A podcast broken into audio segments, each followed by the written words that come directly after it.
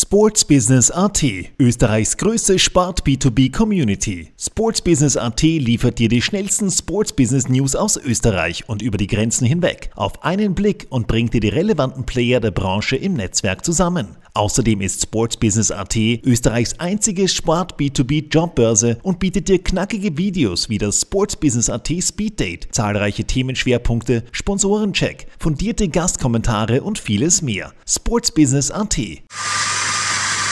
Business AT. Kaffeehaus-Talk, der Sportbusiness-Podcast für Deutschland, Österreich und die Schweiz. Von und mit Lorenz Kirschlager und Simon Peter Karamza. Servus beim Kaffeehaus-Talk.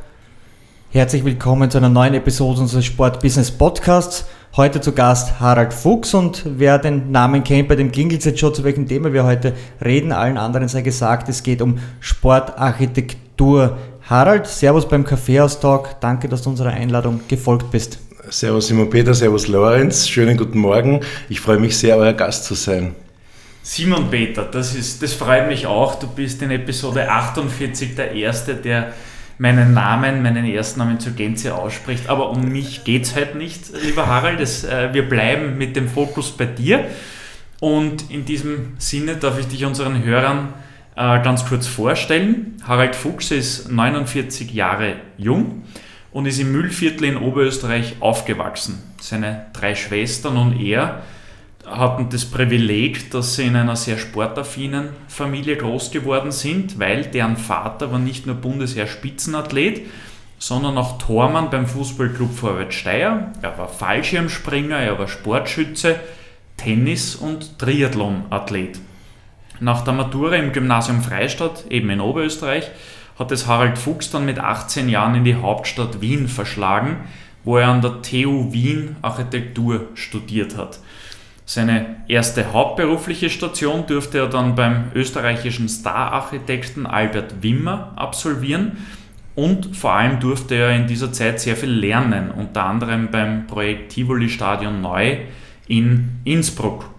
2007 hat er sich dann mit seiner Frau Christine Dieter entschlossen, das Unternehmen Raumkunst Ziviltechniker GmbH zu gründen, kurz Raumkunst CT als erstes großes Sportprojekt hat auf die beiden frisch Verheirateten in, äh, schon die Betreuung des Euro 2008 Standards in Klagenfurt gewartet. Und es ist bis heute in dieser Tonart munter weitergegangen. Ein kurzer Auszug vielleicht.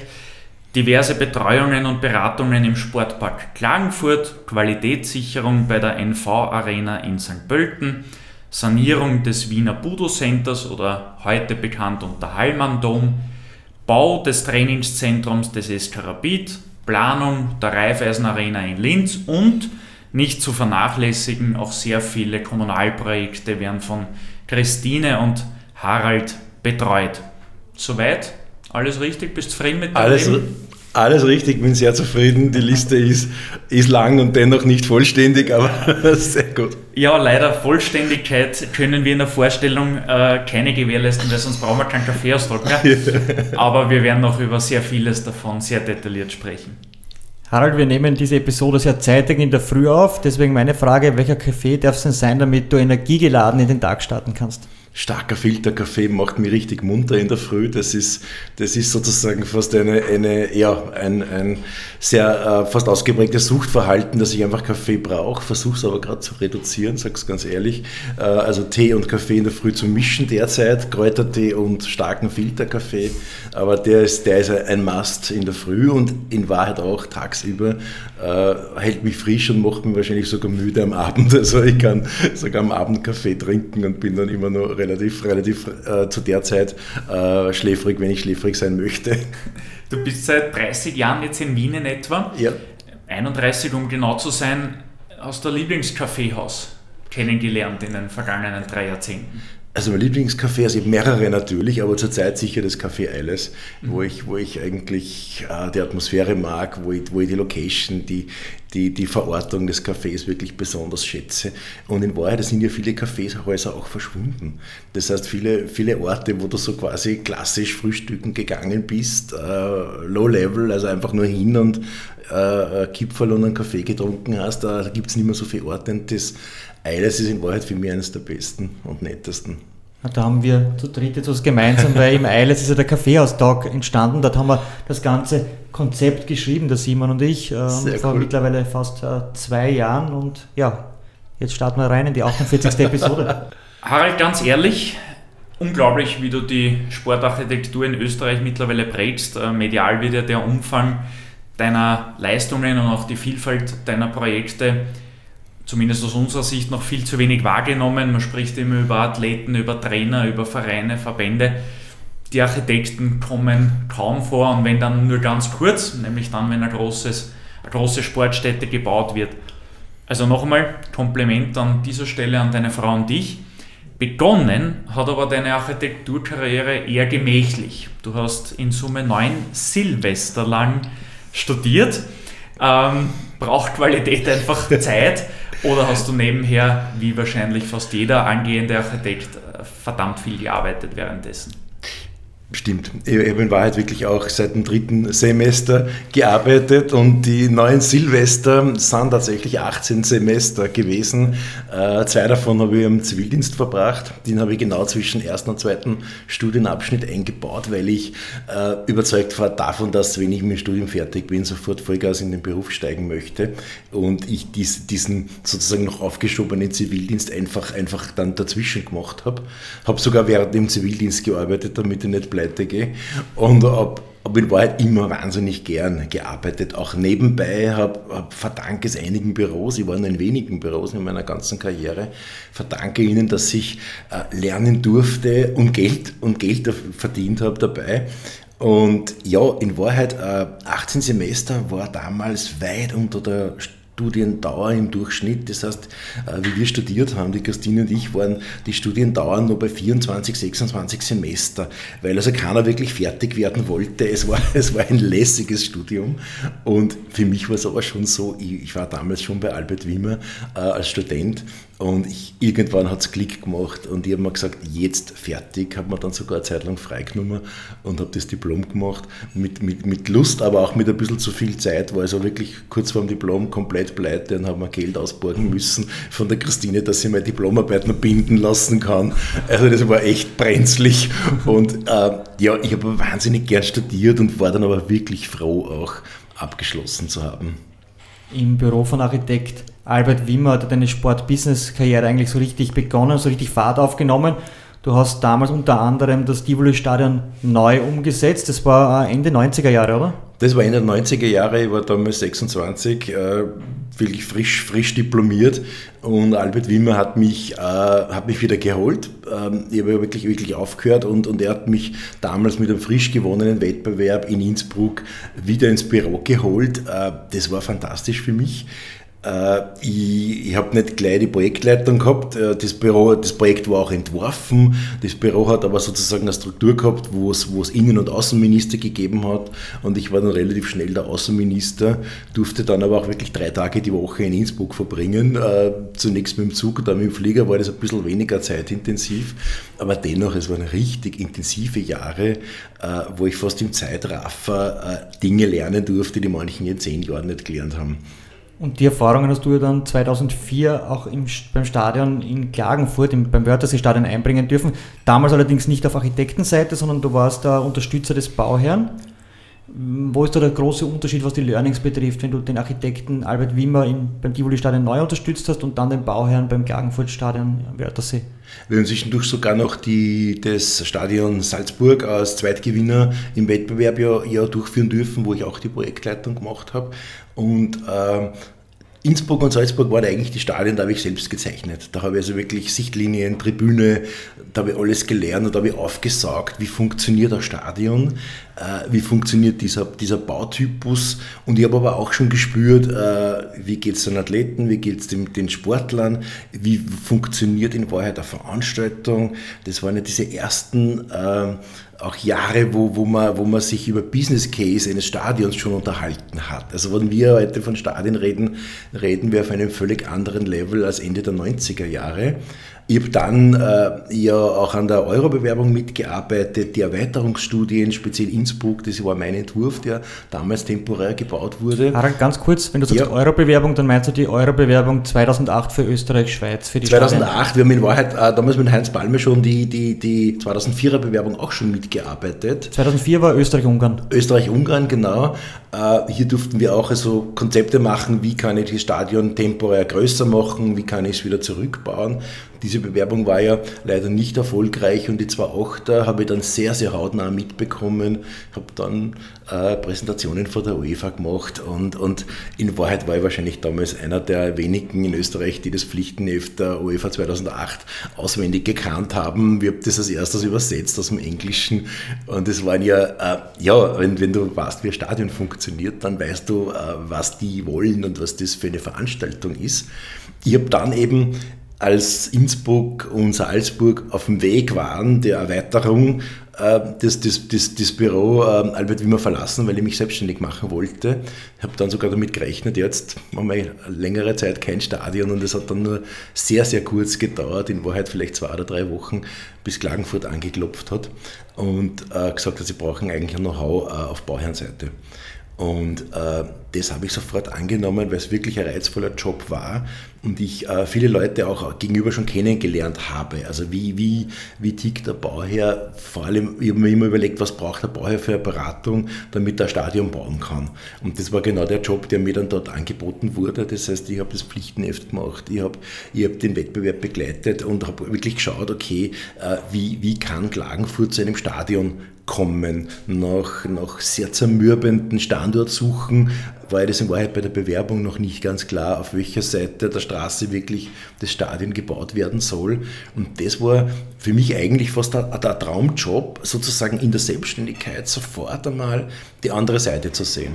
Also jetzt nicht die Tribüne selbst zu zeichnen und, und das Dach selbst zu konstruieren, sondern wirklich zu schauen, okay, äh, welche Pflichten muss der, der Architekt machen, welche Pflichten muss der Bauherr machen, äh, was, was will man dort in Wahrheit entwickeln und, und Klagenfurt ist ja das einzigartige Stadion in Österreich, das wirklich auch einen Sportpark hat. Das heißt, da gibt es da gibt's eine Volleyballhalle, da gibt es eine Beachvolleyballhalle, eine Bogenschießhalle, äh, da gibt es da gibt's unendlich viel Infrastruktur, die noch zusätzlich entstehen konnte. Und da habe ich eigentlich quasi auch in die Projektentwicklung der Landeshauptstadt mitschnuppern können und habe in Wahrheit, glaube ich, auch das Stadion sehr, sehr maßgeblich mitgeprägt.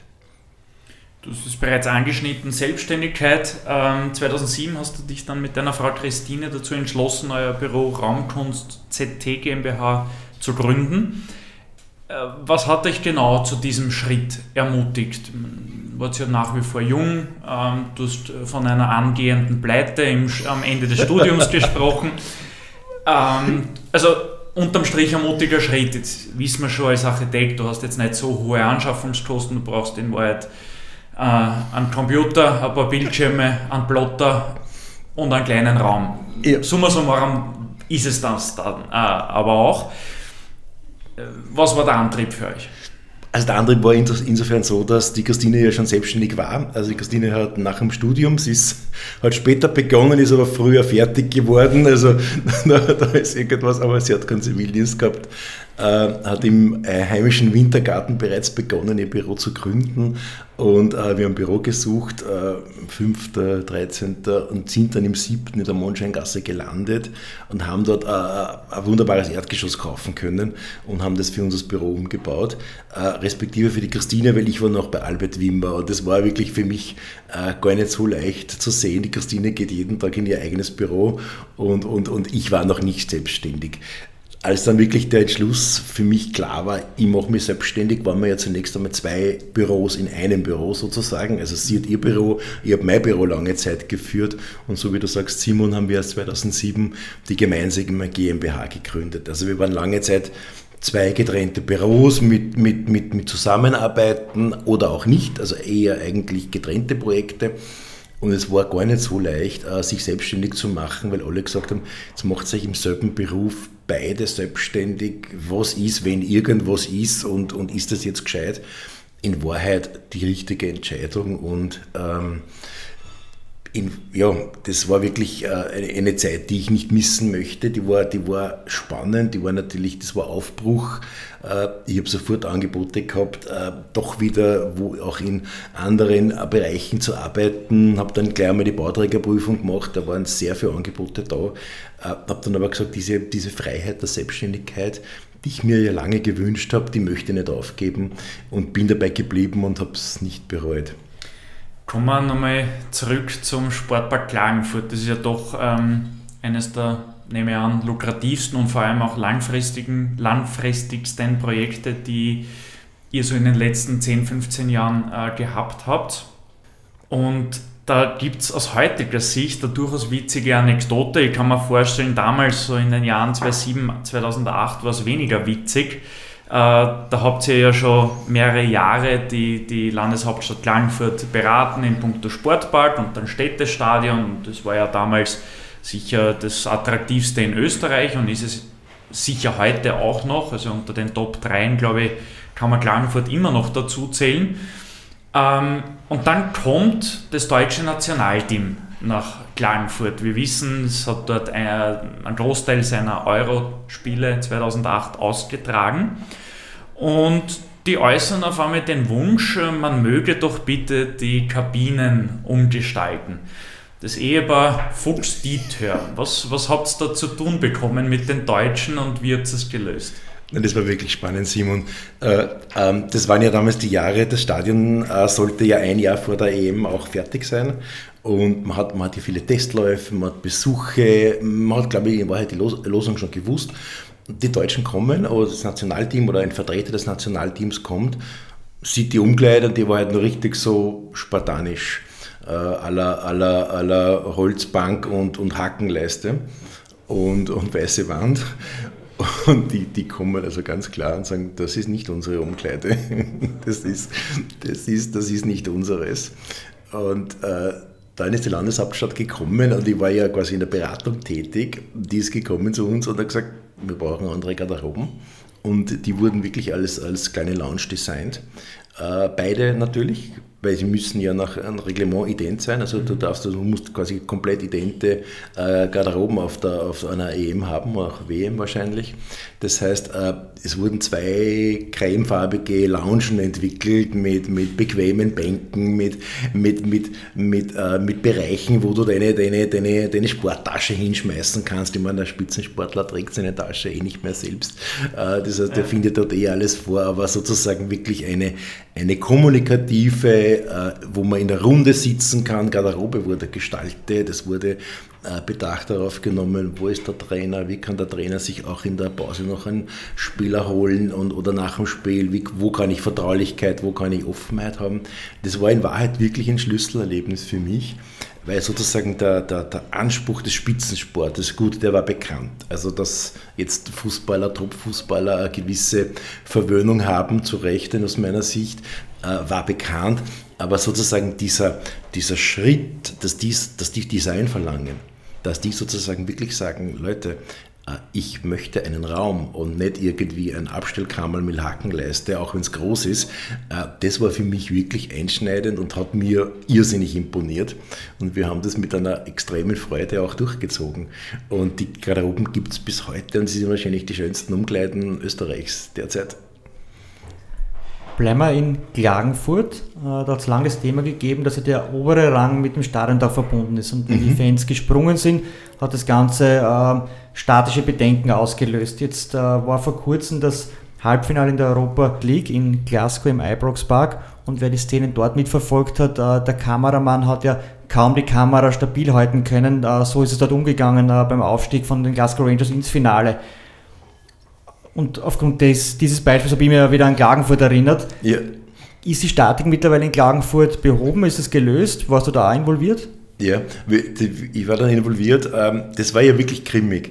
es war ja schon äh, beim, beim Match Deutschland-Kroatien ja in Wahrheit schon so, dass sie im Stadion war und der Rang gewackelt hat und er hat, kann man darüber sprechen. Es war super grimmig, weil äh, ich sitze da irgendwo im Westen und schaue das doch an und das, das schwingt, aber sehr schön.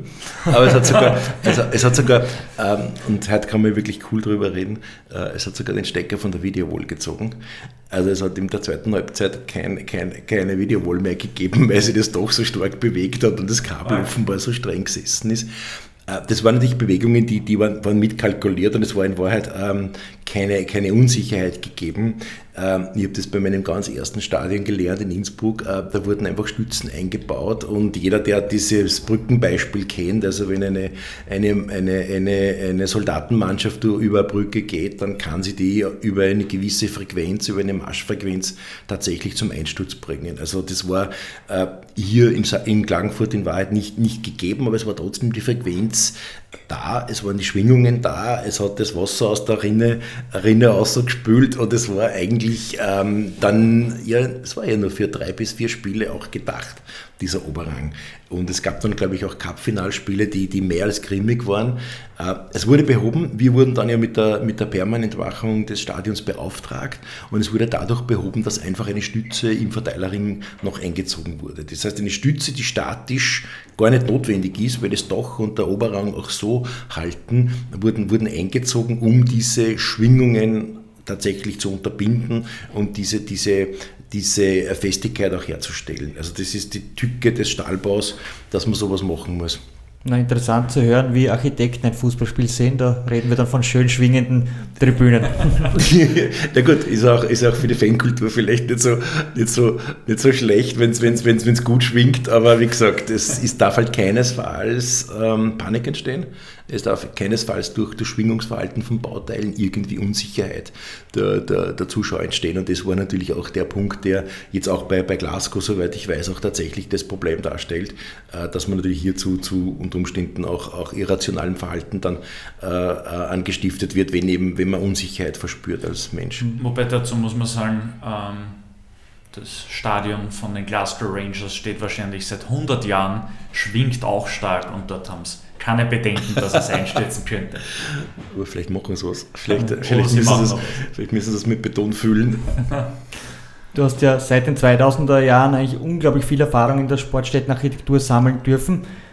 Wenn ich mir eine Sportstätte anschaue, die von dir gebaut worden ist, gibt es da eine Typologie, eine Philosophie, die sich widerspiegelt von dir in, in jedem Projekt? Oder also gibt es da etwas, wo ich sage, das ist ein klarer Harald Fuchs Sportstättenbau? Sozusagen ein Fuchsbaumen. Ein Fuchsbau. also, vom, also in Wahrheit von den, von den Elementen und von Architektur natürlich. Also das ist, also wir reden ja im Endeffekt auch immer noch von, von Architektur. Also das ist sozusagen äh, Sprache ist bei uns so, dass wir sehr detailverlebt, sehr detailgenau sind und egal wie groß es ist, bis zur Sockelleisten äh, äh, durchdenken und eigentlich auch immer in Design denken. Also wenn wir vorhin über diese Umkleide der, der, des Nationalteams äh, gesprochen haben, dann ist es eigentlich etwas, was uns extrem entgegenkommt, weil wir Raumdenker, weil wir Gestalter sind. Da gibt es da gibt's, äh, natürlich auch Konstanten wie die Verwendung von Holz, wie die Verwendung von, von Materialien, die echt sind, die die Patina entwickeln können, äh, Materialien, die, die altern können, die, die immer schöner werden, je älter sie werden. Das ist, das ist eine Konstante. Es gibt keine Standardantwort von uns die, die, wir, die wir quasi geben, wenn wir Entwurfsaufgabe äh, bekommen, was das Formale und was das Gestalterische betrifft. Was es schon gibt, äh, tatsächlich, und das ist das Schöne am Sportbau, ist aber beim Wohnungsbau auch gleich oder sollte zumindest so sein, ist, dass wir natürlich den Athleten, die Sportlerinnen und Sportler in die Mitte stellen. Das heißt, das ist sozusagen unsere Herangehensweise und das ist etwas, was unsere Arbeit äh, extrem prägt. Und das, das ziehen wir durch, das, das haben wir immer durchgezogen. Das heißt, eine wirklich gute Analyse äh, der Bedürfnisse, ein gutes, sehr, sehr ausführliches, zigfaches Hinhorchen, äh, was wollen die Kunden, vor allem was wollen, was sie spüren. Und das ist ja beim Stadion natürlich ein sehr vielschichtiges Thema. Noch kurz bei der Typologie und Philosophie. Im Architekturstudium bin familiär diesbezüglich auch äh, vorgeprägt durch, durch meinen Vater, obwohl ich selber äh, ja, mit Architektur eher weniger zu tun habe, außer dass wir privat immer wieder darüber reden. Und letztens äh, sind wir auch in der Stadt gesessen zu zweit und im ersten Bezirk und haben so ein bisschen die umliegenden Gebäude äh, ähm, beobachtet und Papa hat mir dann sehr viel erzählt, äh, das ist Jugendstil, das ist eher muss gestehen, ich kann mich nicht mehr an alle Details erinnern, aber es sind auch Architekten ähm, zu Wort gekommen. Hast du yeah. so ein Architektur-Idol? Wir haben ja mit dem Otto Wagner in Wien eine Legende, es gibt den Gaudi in Spanien, der, der sehr imposante Bauten ähm, errichtet hat. Hat dich in einen, so in, im Studium oder in der Anfangszeit deiner Berufstätigkeit jemand sehr geprägt? In Wahrheit haben mich viele Architekten geprägt, auch aus meiner, aus meiner Studienzeit. Äh, also wenn ich heute, wenn ich heute wirklich äh, es runterbricht, dann ist es sicher äh, Zumthor aus der Schweiz, der mich, der mich massiv geprägt hat, mit einem, mit, einem, mit einem Minimalismus und doch einer hohen haptischen Qualität. Äh, also Peter Zumthor war, war für mich, für uns beide in Wahrheit, Christine und mich, immer sehr, sehr bedeutsam als Architekt. Das, das, das verändert sich in, in der Karriere, wenn, wenn, wenn, wenn man sozusagen auch, auch, auch hier als besonders beeindruckend empfindet. Äh, kleine Nebenbemerkung, äh, Raumkunst ist zum Beispiel, ähm, also der Name unseres Büros setzt sich aus Raum und Kunst zusammen. Äh, damals inspiriert von Oskar Marmorek, der den Rüdigerhof in Wien gebaut hat. Auch ein schönes Kaffeehaus drinnen. Der hat damals sein Büro Atelier für Raumkunst genannt. Das haben wir damals sehr inspirierend gefunden und haben das, haben das übernommen, weil es für uns sozusagen die, die Kombination aus Raum, das Machbare, das Mögliche, das Bauen von Strukturen ist aber doch die Kunst, die für uns das Schöne und, und das sozial Interessante bedeutet. Das heißt, das Recht auf Schönheit war uns schon wichtig, auch im, im Namen des Büros zu haben. Nicht, dass wir der Meinung sind, dass jedes unserer Werke ein Kunstwerk ist, aber, aber sozusagen dem gebauten Raum kommt niemand aus und der braucht Qualität und die spürt man. Egal, ob man den Architekten kennt, Simon. Also man spürt, ob was gut oder, oder schlecht ist und man, man empfindet, wenn man Architektur betrachtet. So, Harald, jetzt kommen wir zum Eingemachten, Ui. den Kosten. Ui. Die sind im Sportstättenbau, so ehrlich muss man sein, ja nicht zu vernachlässigen. Es geht eigentlich immer um Millionenbeträge. Und was auch auffällt, die tatsächlichen Kosten liegen also immer wieder deutlich über den geschätzten Kosten. Warum, Herr Architekt, ist das so? Autsch. Autsch.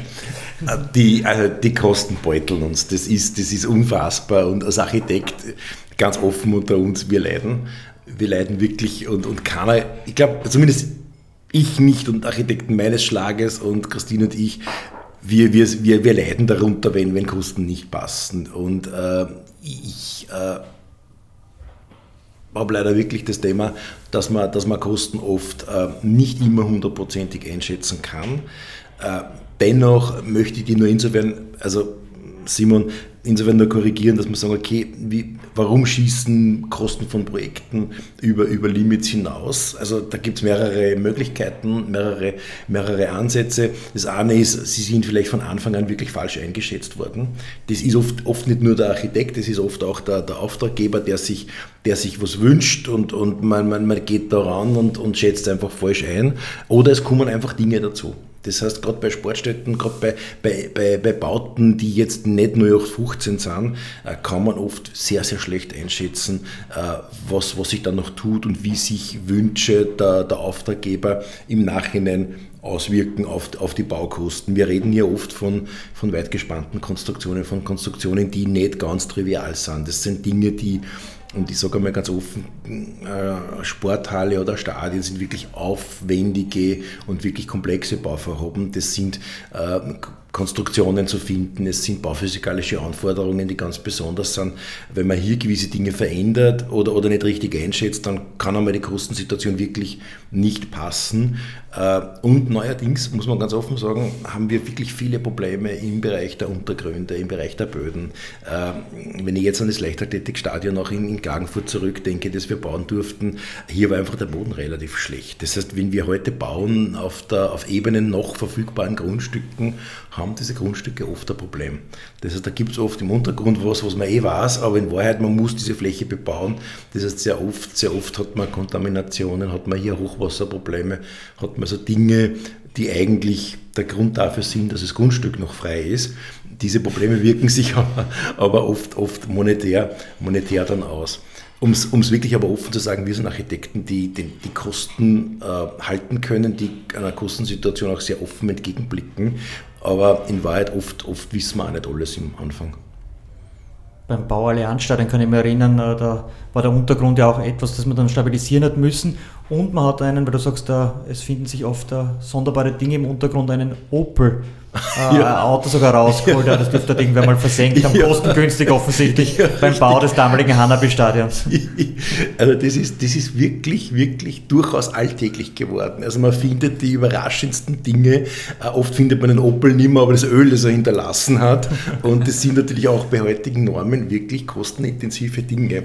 Und, und wir bauen heute wirklich verantwortungsvoll und wir bauen, wir bauen umweltbezogen, wir, wir kümmern uns um, um, um, um, uh, um Pflanzen, die womöglich hier selten wachsen, wir kümmern uns um Hamster, die, die, die uns das Baufeld versperren. Das heißt, das sind diese Dinge, die nicht wirklich, nicht wirklich sozusagen ähm, oft berechnet sind und die in Wahrheit wirklich Zeit kosten und oft kostet Zeit auch Geld. Aber es ist wirklich, es ist abenteuerlich, was man alles finden kann, wenn man sich entschließt, irgendwo in die Erde zu buddeln.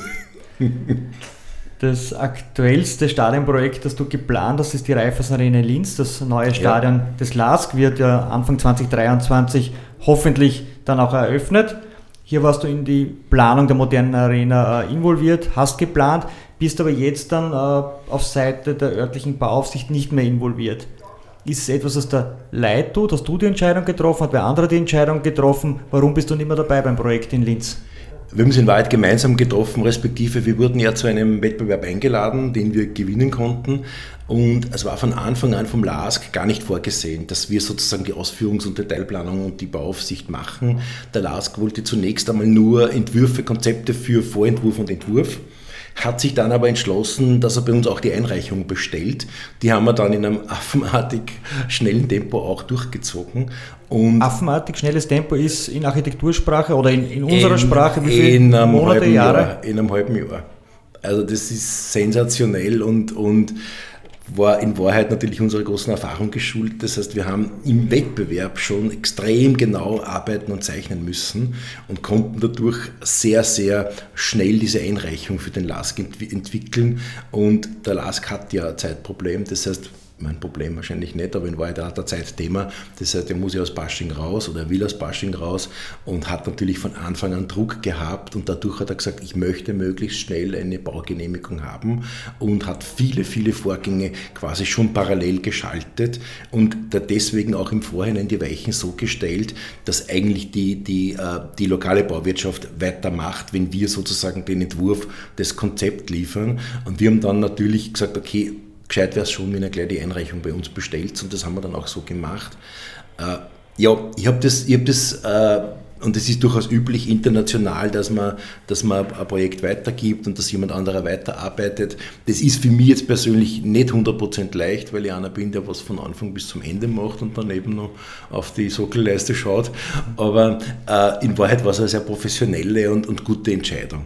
Äh, um sozusagen, äh, die Schnittstelle war perfekt, also mit einem Baubescheid ein Projekt zu verlassen, mit, mit, mit guten Bildern in die Öffentlichkeit gegangen zu sein, die sozusagen auch Vorgabe äh, für den LASK und den, und den Folgearchitekten sind, war in Wahrheit richtig und, und, und sehr klug aus meiner Sicht. Und ich freue mich wahnsinnig für den LASK. Ich muss an dieser Stelle auch wirklich sagen, ich finde es fantastisch, was Gruber hier macht. Äh, ich Gruber als, als, als Bauherr, ähnlich wie damals Rapid, als Verein, der ein Stadion baut, das ist schon außergewöhnlich und da sind Verantwortungen zu stemmen, die jetzt bei anderen Stadien eine Bauabteilung, eine Hochbauabteilung, eine Landeshochbauabteilung gemacht haben. Das heißt, das sind schon Dinge, wo, wo man sagen muss, aus, aus jetzt privater Verein äh, hängst du da schon wirklich was um und das machen sie wirklich sehr gut. Fragen, die sich jetzt daraus für mich ergeben, wenn du sagst, affenartiges Tempo bei der Baueinreichung ein halbes Jahr. Was ist normale Zeit? Ja, normale, normale Arbeit sind sowas am Jahr. Mhm. Also das Arbeits doppelt so lang in Wahrheit. Das heißt, äh, wenn, wenn, wenn unser, unser Wettbewerbskonzept nicht eigentlich schon das gewesen wäre, was der Lask will, und er mhm. hat quasi ja juriert und hat gesagt, das bleibt so, dann, dann hätte man das auch so schnell nicht einreichen können. Ja, das heißt, wir haben aber dann auch äh, eine große Disziplin beim LASK vorgefunden, hier nicht viel herumzuändern. Das heißt, wir haben wirklich gesagt, okay, das kann man jetzt nur so machen, wenn das, wenn das Projekt so steht, wie wir es im Wettbewerb gezeichnet haben. Und äh, dem, dem quasi äh, geschuldet war dann wirklich auch eine, eine wirklich schnelle Zeit. Wir haben ja wirklich äh, im Mai den Wettbewerb gewonnen. Im August die Einreichung abgegeben und im Dezember Bau verhandelt. Einen Tag lang und im Jänner war der Bescheid da. Man spürt, wie du mit Begeisterung von diesem Projekt sprichst, deine, deine Augen leuchten so richtig dabei. Auf was dürfen sich die LASK-Fans bei dem neuen Stadion besonders freuen? Was äh, ist dir da gelungen? Was sind so die Besonderheiten? Ja, das ist wirklich, das ist wirklich vor allem auch vielschichtig. Ähm, was uns gelungen ist, was ich glaube, dass uns gelungen ist, ist wirklich, wir haben mit dem Lask-Stadion einmal eine neue Form generiert. Das heißt, wir haben, wir haben, wir haben, wir haben eine, fast eine Herzform, eine, eine abfallende Form Richtung Anrainer. Wir haben ein helles Stadion, ein weißes Stadion, äh, weiß mit, mit schwarzen Streifen, also das ist natürlich Lask bezogen. Aber wir haben sehr viele Dinge anders gemacht. Das war so ein bisschen mein äh, Spleen, sage ich, wenn ich, wenn ich mit Flugzeug über Österreich fliege, möchte ich meine Stadien ganz gerne voneinander unterscheiden können und nicht das 20. Donut in die, in die, in die Gegend stellen. Das heißt, wenn ich über Linz fliege, sehe ich sofort Linz. Wenn ich über Salzburg fliege, erkenne ich es aufgrund der Form. Innsbruck, Klagenfurt, Detto. Das heißt, äh, das ist schon äh, etwas, was mir wichtig war, sozusagen eine Form zu generieren, die, die unverwechselbar, die besonders ist, die auch neu ist. Äh, wir haben uns gespielt mit einer Suzuki-Weißlackierung, die wir rausgesucht haben aus den 70er Jahren. Also wir waren da ein bisschen verspielt auch. Äh, wir haben das jetzt auch als Farbe angegeben. Schauen wir mal, ob es das Suzuki-Weiß äh, des, des, des Autos, das ich jetzt vergessen habe, auch wirklich tatsächlich wird. Wenn wir wirklich auf die Besucher und auf die Sportler jetzt uns, uns beziehen, dann wird es einerseits für die Sportler eine, eine Heimstätte. Das heißt, es wird auch Trainingsplätze geben, es wird, es wird hier Mannschaftsumkleiden geben. Sigmund Gruber und wir haben sehr genau darauf geschaut, dass sozusagen auch innerhalb des Gebäudes des Stadions Beziehungen zwischen der Geschäftsstelle und den Teams entstehen kann, dass die zusammenkommen können. Also hier ist Kommunikation innerhalb des LASKs ein Thema. Das ist, glaube ich, der erste Verein, der, der sowas mir gegenüber je artikuliert hat in, im, im, im Stadionbau in Wahrheit. Das heißt, das sind Dinge äh, bis zum gesunden Essen äh, werden dort umgesetzt werden. Die Athleten werden, glaube ich, hier wirklich eine sehr sehr hochwertige, wertige äh, Heimstätte in Wahrheit für ihr tägliches Leben vorfinden. Und die Fans werden natürlich hier ein Stadion finden, das, das sie einfach äh, emotional berühren wird. Und egal, egal welche Ticket du hast, egal wo du deinen Sitzplatz einnehmen wirst, also von schmaler bis dicker Brieftasche, du wirst alles vorfinden.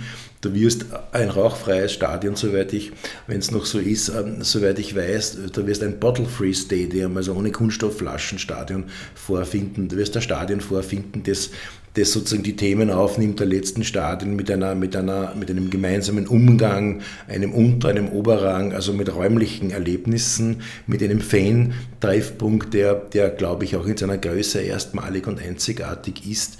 Äh, das heißt, ich glaube, dass die Fans, und ich hoffe, dass die Fans wirklich mit allen Sinnen hier angesprochen, animiert werden, zu bleiben, gerne dort zu sein und letztendlich wirklich äh, das Stadionerlebnis ein familiäres, ein, ein angenehmes, gutes, inspirierendes wird.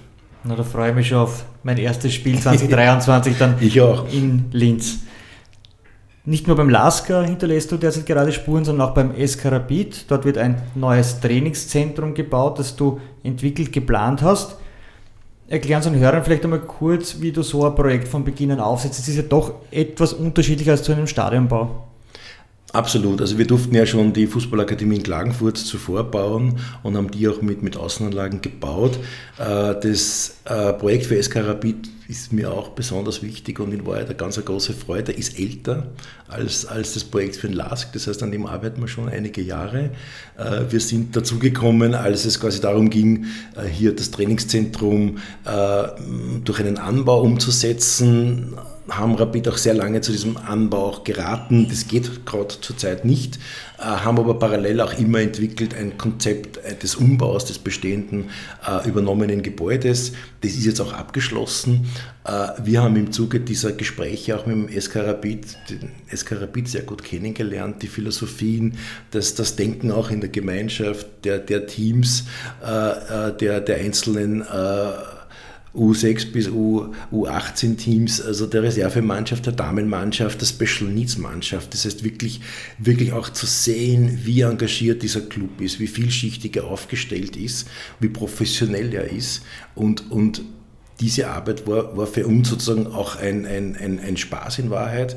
Und interessant zu sehen, äh, wie auch Akademie ganz anders als in Klagenfurt in Wahrheit, äh, auch, auch vom Verein getragen aufgebaut werden kann. Und das haben wir, haben wir gemacht, versucht, jetzt auch bereits fertiggestellt.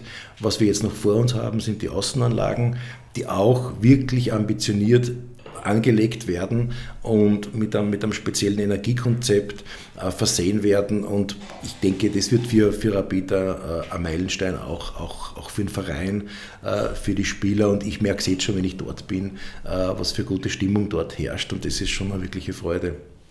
Cool zu hören, wie ihr das durchdacht habt, wirklich von den kleinsten Mannschaft bis zu den äh, Profis hin. Du hast ein kleines Detail erwähnt, das ich jetzt gern rausnehmen möchte, weil das war vielleicht der Teaser. Du hast von einer Damenmannschaft gesprochen beim SK. Die gibt es aktuell noch nicht. Äh, das heißt. Die war die, damals schon berücksichtigt im, im, mhm. im, Anbaukonzept drinnen, genauso wie die Special Needs. Äh, ist jetzt schade, dass sie, dass sie, dass sie dort jetzt im, im, im Umbau des Bestandes äh, noch nicht berücksichtigt werden kann. Es wird aber ein Thema sein. Das wird, äh, und da sind wir jetzt aus meiner Sicht auch wirklich äh, noch anders als Deutschland, die ihr Damen- und Herrenmannschaften sehr, sehr stark voneinander trennen, die sie nicht einmal im selben Stadion spielen lässt und, und wo also äh, da, da, Barrieren aufgebaut werden, die, die, fast, die fast für mich ein bisschen sonderbar sind. Äh, ich glaube, Rapid denkt hier weiter, denkt in die Zukunft und wird hier auch, auch Antworten äh, finden oder suchen und finden. Ja, das freut mich, weil äh, wenn ich denke an St. Pölten, Vienna, Innsbruck, Lask, Sturm Graz, da gibt es ja überall schon Damenmannschaft und freut mich, dass du das jetzt auch hier geteasert hast, dass es da demnächst offensichtlich auch bald bei Rapid soweit ist. Jetzt haben wir Rapid eigentlich ausgerichtet, dass sie es nicht vergessen dürfen. gut, das tun andere auch, also sind wir da nicht die Einzigen. Sehr gut. Ähm, werfen wir einen Blick nach Amerika, genauer gesagt in die USA. Die sind ja nicht nur im Frauenfußball, ja. sondern auch in der Sportstättenarchitektur klarer Vorreiter. Ähm, klar, dort ist auch sehr oft sehr viel mehr Geld zur Verfügung. Die modernen Arenen der NFL-Clubs zum Beispiel gleichen aber unfassbaren Palästen, wo sich monströse Dachkonstruktionen ineinander verschieben, äh, dann noch in Form eines äh, Mercedes-Sterns teilweise, um, um an Atlanta zu denken. Ähm, das neue SoFi Stadium in Los Angeles ist völlig irre. Genauso das Allegiant Stadium in äh, Las Vegas und da könnte man noch viele, viele mehr aufzählen. Schaust du dir persönlich in Amerika auch etwas für deine Projekte ab, beziehungsweise gibt es Dinge, die dir dort äh, besonders imponieren? Absolut, absolut. Also grundsätzlich imponiert mir natürlich in Amerika sozusagen diese äh, völlig anders geartete Verankerung von Sport in der Gesellschaft. Wenn, wenn wir jetzt an Olympic Games in Los Angeles denken, äh, Kollegen von mir waren dort und haben gesehen, wir müssen fast nichts bauen. Es ist fast alles da. Das heißt, äh, wenn wir jetzt Paris anschauen, da wird viel mehr gebaut und es ist auch extrem viel da. Aber Los Angeles hat die Sportstätten, sie haben, sie haben die Unterkünfte für die Athleten, sie haben Top-Infrastruktur. Das ist in Amerika auch, auch natürlich im englischen Raum, weit, weit äh, weiter gediehen. Es ist, es ist Bestandteil der Gesellschaft, des universitären Lebens, äh, äh, Stadien und Sportstätten zu haben. Ganz persönlich, ich werde im, im Juni im SoFi Stadium sein und freue mich oh. wahnsinnig drauf. Wo ist unser Flug? Ja, also me, me, meines, ist, meines ist hier, ich kann es dir zeigen. ja, ja, ja, okay, das organisieren wir noch. Ich werde ich, ich werd, ich, ich werd in Vancouver sein und bin dann in Los Angeles und wahrscheinlich noch in San Francisco Francisco, weil ich ein Basketballspiel auch anschauen werde und jetzt im Sommer, äh, im, Sommer im Juni. Wer das wird, da? na eben, das wird das Problem sein. Ich, ich habe jetzt gerade gestern, gestern gesehen, ich muss, ich muss nach Dallas oder es ist, es ist vorbei. Äh, ich, okay, man kann nicht alles, man kann nicht alles realisieren. Ich wollte unbedingt in ein gefülltes Staples Center und ich wollte auch in San Francisco was anschauen. Das sind für mich wahnsinnig imponierende, nämlich äh, Städten, wo Menschen zusammenkommen die, die, äh, wo Amerika natürlich äh, heute Wege beschreitet, die, die wir wahrscheinlich in 15 Jahren auch beschritten haben werden. Äh, das ist Inspiration pur. Das ist Inspiration äh, in der, in der, in der Fan-Experience, in, in dem, wie wir, wie wir wahrscheinlich auch in Europa relativ bald äh, mit, mit Stadien, großen Infrastrukturen, großen Versammlungsstätten umgehen werden. Und das ist für mich schon eine, eine noch teilweise andere Welt, wahrscheinlich für euch auch. Und ja. jetzt gerade Atlanta, äh, sehr, sehr gute Freunde von mir, Benji Flowers und, und Gustavo Amarell unterrichten dort gleich, gleich neben dem Mercedes Arena, haben die es auch mit, mit betreut, äh, weil sie sich um Big Data äh, Dinge kümmern, weil sie sich, weil sie, weil sie sozusagen einer der wenigen weltweit existierenden Stadionexperten angehören. Ich zähle mich ein bisschen dazu. Und, und wir sind da in einem, in einem, in einem Expert Circle, ähm, wo wir uns auch laufend austauschen eine gute Sache mit Corona hat, haben so Videokonferenzen. Das heißt, plötzlich geht es, dass man sich um 16, 17 Uhr äh, weltweit zusammenschließen kann und von Südafrika bis Kanada äh, plötzlich über Stadien zu 10 reden kann. Und das ist eigentlich super. Das heißt, wir haben bereits diesen Austausch und ähm, ja, dieser Blick nach Amerika ist extrem wichtig für mich, spannend für mich. Mir hat Amerika immer beeindruckt, beeinflusst. Ich war vor dem Studium äh, zwei Monate in Kalifornien und wäre fast nicht zurückgekommen. Das war doch eine gute Entscheidung, nach Wien zurückzugehen und zu studieren. Ich wäre fast ja, in Los Angeles oder in New York hängen geblieben. Wobei die Grundarchitektur ist ja in Europa schon wesentlich spannender und geschichtsträchtiger. Also wir sind ja da sicher besser verankert und auch, würde ich sagen, attraktiver in der Stadtgestaltung auch. Auch da hat ja Otto Wagner einen wesentlichen Absolut. Anteil dazu geliefert, wenn man an die Stadtbahn und so weiter denkt. Und dieses Rastersystem in Amerika ist dann doch eher einfach gestrickt, aber Sportstätten, äh, da bin ich bei dir, sind dort ähm, ein anderes Highlight. Du völlig richtig, Simon. Ich meine, was wirklich für uns äh, spannend ist, ist eine komplett andere Urbanistik und ein komplett anderes äh, Verständnis von, von, von Stadt. Das findest du in San Francisco, das findest du in New York. Aber übrigens, ich war vor ein paar Jahren in Los Angeles noch einmal, äh, Downtown Los Angeles entwickelt sich gerade. Mhm. Also das war ein Ort vor, vor, vor 30 Jahren, den du nicht betreten hast. Dort gibt es tatsächlich Art Deco-Architektur, da gibt es da gibt's hochwertigste, tolle äh, Fantasy-Architekturen, die, die wir kaum in Europa fast so wenig kennen, aber das sind sehr kleine Bereiche von LA, die wirklich jetzt äh, eigentlich sich so entwickeln, wie wir Europäer uns auch eine, eine Stadt vorstellen. Und plötzlich kommt für uns da auch so ein äh, Wohlfühlcharakter in Los Angeles auf. Äh, du hast es vorher mit Big Data angesprochen, ja. bei deinem Expert Circle, den du da 16, 17 Uhr äh, mit der ganzen Welt startest. Also einer von zehn Experten.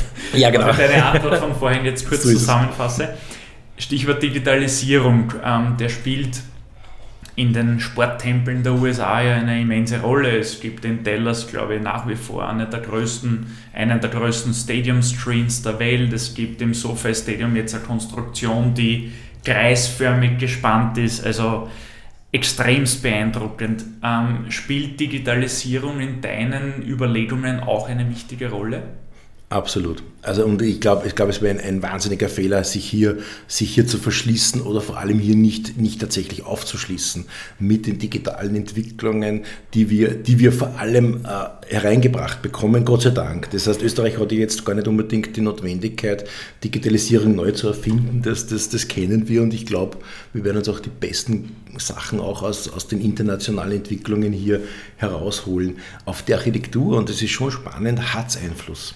Also Digitalisierung und Gestaltung werden zusammenfinden und zusammenfinden müssen. Also nur um ein Beispiel zu nennen, wenn es früher sozusagen das Wichtigste war, ein Restaurant oder ein Kiosk so zu gestalten, dass hier möglichst schnell möglichst viel Wurstsemmeln verkauft werden, äh, dann ist es heute mit, mit, mit, mit, mit Order by Your Seat quasi völlig anderes Erlebnis. Äh, die Instagrammability äh, einer, einer Veranstaltungsstätte wird viel wichtiger. Das heißt, das nützt uns Architekten natürlich wieder, weil wir wir können wieder äh, gestalten. Das heißt, wir müssen nicht rein funktionalisieren und schauen, dass die Leberkässemmel möglichst schnell rausgeht und jeder schnell zu seinem Sitz zurückkommt, sondern in Wahrheit wird es für das Erlebnis der, der, der Menschen im Stadion oder in der Veranstaltungsstätte natürlich Umbrüche geben, die sich auch auf die gebaute Welt massiv, massiv auswirken werden und aus meiner Sicht positiv. Instagrammability. Was für ein Wort. Noch Yeah. nie gehört. Und dann Okay. muss ich es mal von einer 40-jährigen Architekten sagen lassen. Das ist, ich habe es auch gelernt, that's why Ja, we cool. have the expert circle. Also, äh, es ist unfassbar. Das heißt, es sprechen auch äh, in amerikanischen Stadien, auch in englischen, äh, wirklich, äh, wirklich Berater mit, die tatsächlich diese Instagram-Points mitbestimmen. Das heißt, du, du bestimmst in der Architektur tatsächlich, äh, wo die Fotopoints sind, wo die, wo, die besten, wo die besten Fotos gemacht werden können. Und in weiterer Folge setzt ihr aber damit auseinander auf der technischen Ebene, wie dann pro Sekunde 200, 300 Selfies gemacht werden können und vom Sitz im Stadion versendet werden. Was ist für dich in deinem Stadion der beste Instagrammability Point? Da gibt es natürlich mehrere. Also was lässt du einfließen? Weil es wird jetzt nicht so sein, dass du eine digitale Wand hinter irgendwem aufstellst und das kann man lustig und kunterbunt bespielen. Ich nehme an, es geht um Licht, es geht um Natur, es geht Es- um Beton, weiß ich nicht, Glas. Völlig richtig, Simon. Und es geht vielleicht in dem Fall gar nicht unbedingt um, um die Oberflächen. Natürlich, es geht um, wie ist dieser Ort beleuchtet, was stellt er dar in Wahrheit. Wenn wir jetzt auf den Lasi zurückkommen, wir haben dort, wir haben dort einen Tunnel Club eingebaut, so wie in Tottenham. Das heißt, wenn, wenn er realisiert wird, wird es der erste auf dem europäischen Festland sein, der, der sozusagen als, als, als Tunnel äh, wirklich sozusagen die Spieler vorm Match äh, zeigt über eine blickdichte Wand, wo natürlich äh, Instagram-Points auch, auch, auch sein werden und wo dann Videos, Bilder äh, durch die Welt gehen, die, die äh, in der Sekunde einzigartig sind. Harald Fuchs beim Eröffnungsspiel in der Raiffeisen Arena in Linz im Frühjahr 2023. Welches Foto sehe ich von dir als erstes auf deinem Instagram-Account? Du wirst, du wirst garantiert eines vom Innenraum vom Rasen mit der Mannschaft sehen. Das wird schon, das ist schon und, und bei, bei aller architektonischen Diskussion, es geht ums Match. Also es geht natürlich um, um, um, um, um, um, um, um das Gras, um das, um das Match, die Spieler und das, das wird, glaube ich, mein Bild sein, äh, mit ein bisschen Architektur auf der Seite und ein bisschen, und ein bisschen an, an Slideshow machen? Genau, genau, ich kann eine Slideshow machen. Nein, ich kann auch sehr einen Weitwinkel einstellen, dass man außer dem Rasen noch möglichst viel sieht. Aber ja, bei aller, bei, bei aller architektonischen Diskussion, es geht tatsächlich um, um, die, um die Sportler, um, um das Feeling der Sportler, die, die, die liefern das Event in Wahrheit und das Stadion liefert aber die Hardware dazu. Und äh, das zusammenzubringen, ist in Wahrheit meine, mein großer Antrieb. Machen wir einen Riesensprung. Ui. Vom großen Amerika, wo wir gerade waren, mit, mit all dem Hightech und, und diesen Unsummen an Investitionen für Stadien. Jetzt äh, tauchen wir ein nach Kirchberg am Wagram. Ja, äh, es klingt jetzt lustig, äh, ich meine es aber sehr ernst. Äh, das ist neben all deinen großen Projekten, da steckt ja auch natürlich sehr viel Geld dahinter, auch dahinter steckt viel Leistung. Aber besonders beeindruckend finde ich es immer, wenn man mit wenig Geld sehr attraktive Bauten ähm, ja, in die Natur stellt. Und wenn man auf deine Website raumkunst.at schaut, da gibt es ein paar extrem coole Fotos von Sportpark Kirchberg am Wagram. Und ich habe schon erwähnt, du hast dort mit, mit Holz und Glas was sehr Attraktives ähm, bewerkstelligt. Billig schaut das Ganze jedenfalls nicht aus, rein optisch. Jetzt ist Kirchberg am Wagram wahrscheinlich aber kein Auftraggeber, der 50 Millionen Euro zur Verfügung stellt.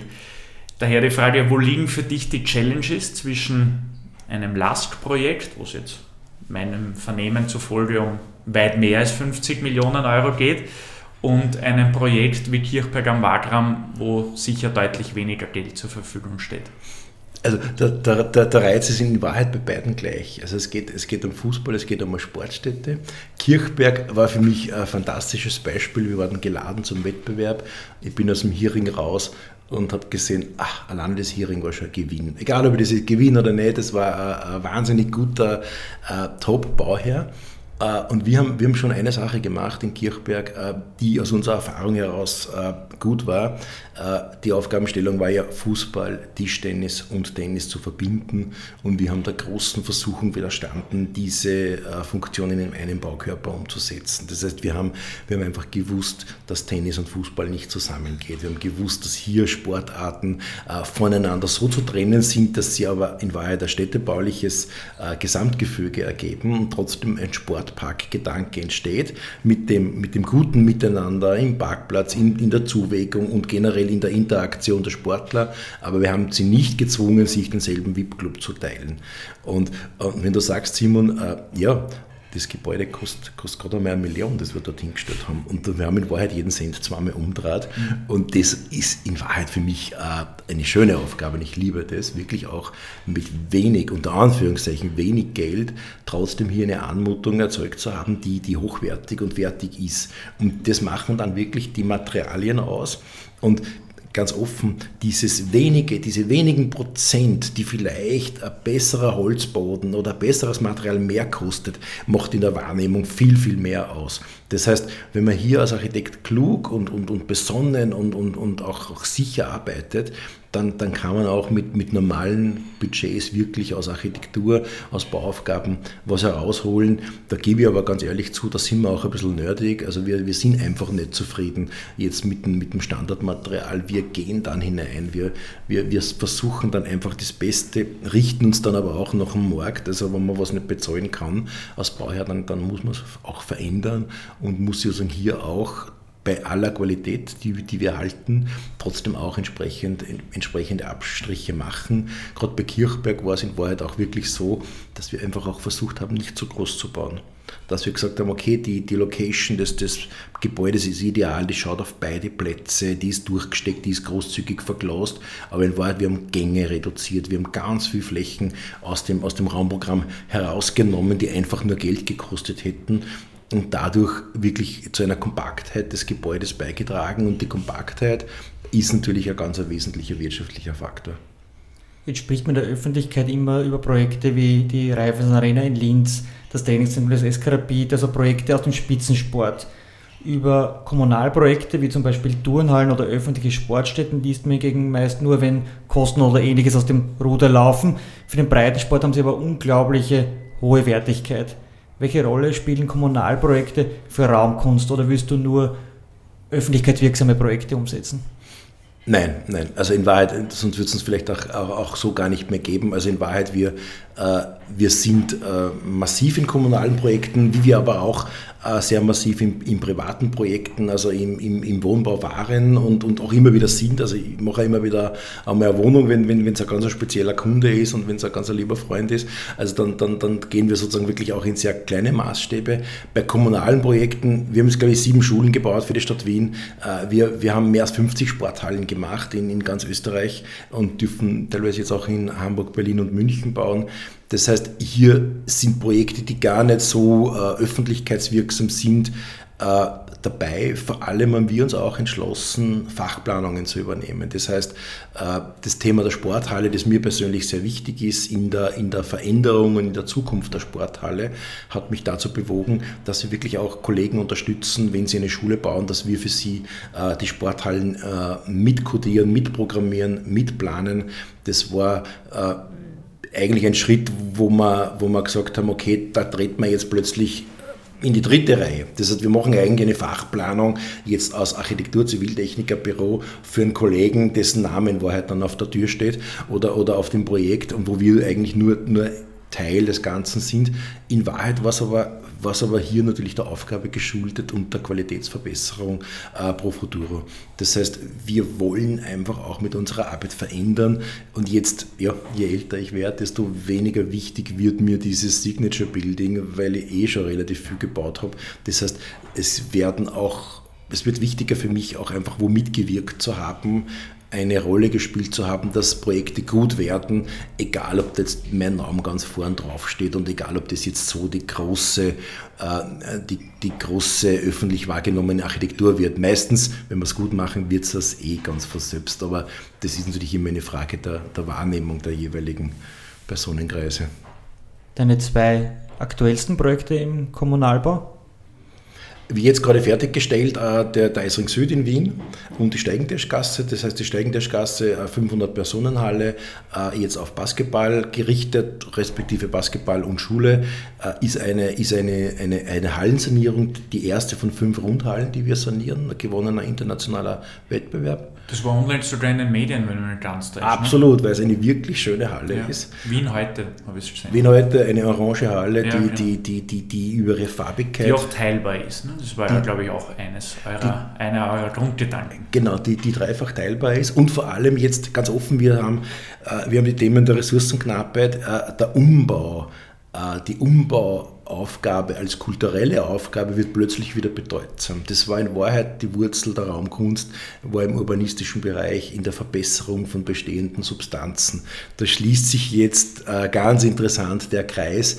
Das, und wir haben damals gesagt zur Steigendeschgasse, wir sanieren sie, wir sanieren sie aber umfassend.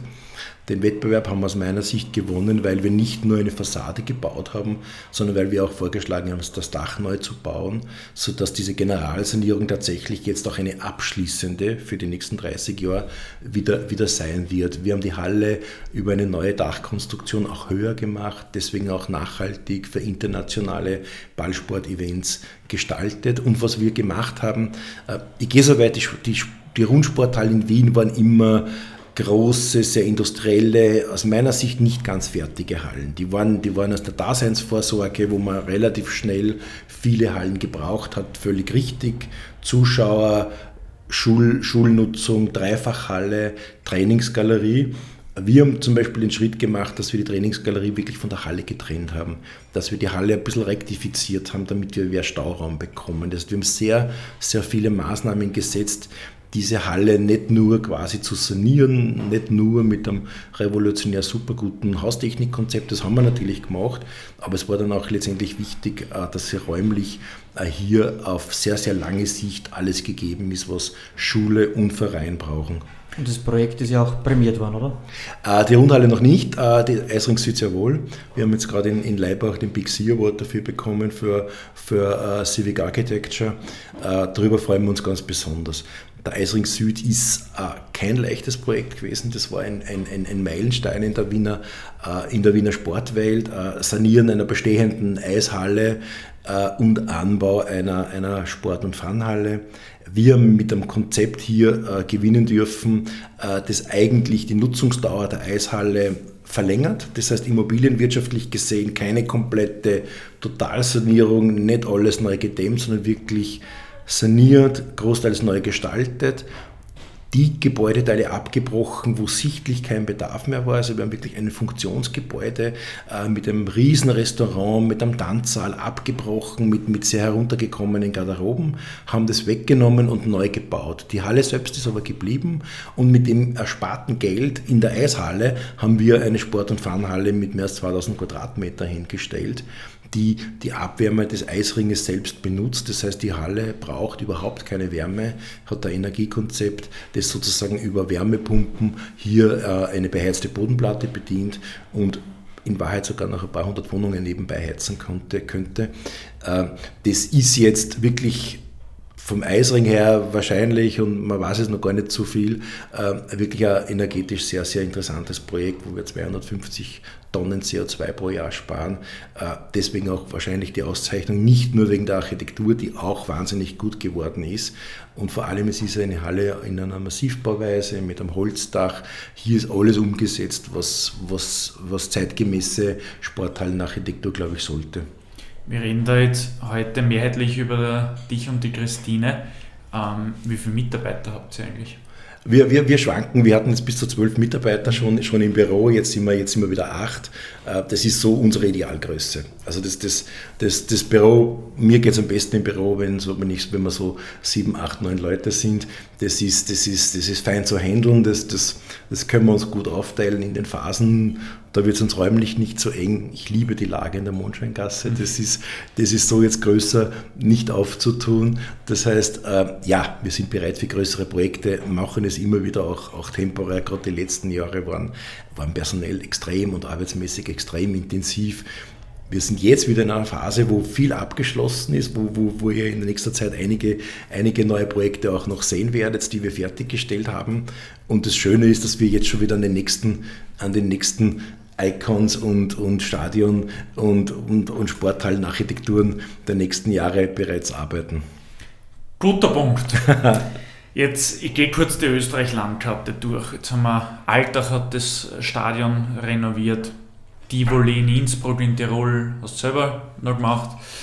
Wird vielleicht Kärnten, renoviert? Kärnten wird vielleicht renoviert. Kärnten gehört dir, kann man sagen. Ähm, Salzburg hat ein sehr modernes Stadion. Oberösterreich bekommt einen neuen, ja, einen neuen Fußballpalast. Niederösterreich gibt es die NV-Arena, die noch nicht so alt ist. So, was ist jetzt mit Steiermark, Burgenland und konkreterweise auch Wien, weil dort muss sowieso immer gebaut werden. Harald Fuchs, die drei Bundesländer, was machen wir dort? Was, ist, was kann sich der Sportfan in den nächsten Jahren erwarten? Einiges einiges. Also in Wahrheit, Wien, und ich danke dafür, äh, hat ja einen Sportstättenentwicklungsplan gemacht, mit dem sind wirklich Investitionen verbunden. Ich habe jetzt übrigens bei der Sportarena noch einmal die Seite gewechselt. Ich berate dort das Sportamt und den, den Sportstadtrat sozusagen und habe die Machbarkeitsstudie davor gemacht. Bin also bewusst nicht in die planende Rolle gegangen, sondern in die beratende wieder. Das heißt, Wien wird eine tolle Sportarena Wien bekommen, aus meiner Sicht, die, die einzigartig ist, die zeitgemäß ist. Am Grundstück der, na jetzt fällt mir der des Name, des Ferry-Dussiger Stadions. So ist es. Äh, Anatol Richter hat mich angerufen, ähm, als, als sozusagen diese, dieser, dieser Entschluss äh, klar war, die jetzt äh, aus meinem Begriff mehr als ein Jahrzehnt geschobene Bauaufgabe einer, einer mindestens 3000er Halle für den Ballsport in Wien zu realisieren. Das ist plötzlich am Tisch gewesen. Wir wollen es jetzt. Wo, wo, wo wären die besten Standorte? Es wurden Standorte analysiert, evaluiert und es kam dann in Wahrheit dann äh, der, der Standort des, des ehemaligen Dusiker Stadions heraus. Ich habe dann aber gesagt, nur unter Anführungszeichen nur für eine Ballspielhalle ist das Kunststück zu wertvoll, ist es auch zu groß.